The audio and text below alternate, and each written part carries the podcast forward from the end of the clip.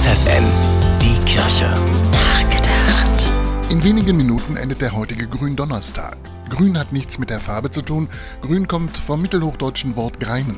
Das heißt übersetzt weinen oder wehklagen.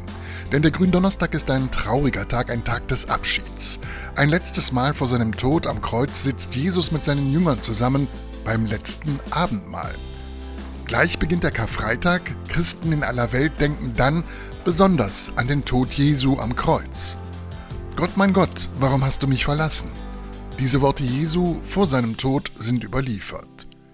Gott, mein Gott, warum hast du die Menschen in der Ukraine verlassen? Eine Frage, die sich aufdrängt, wenn man die grausamen Bilder vor allem aus Butscha in der Ukraine sieht. Doch Christen glauben fest daran, Gott hat seinen Sohn Jesus nicht verlassen.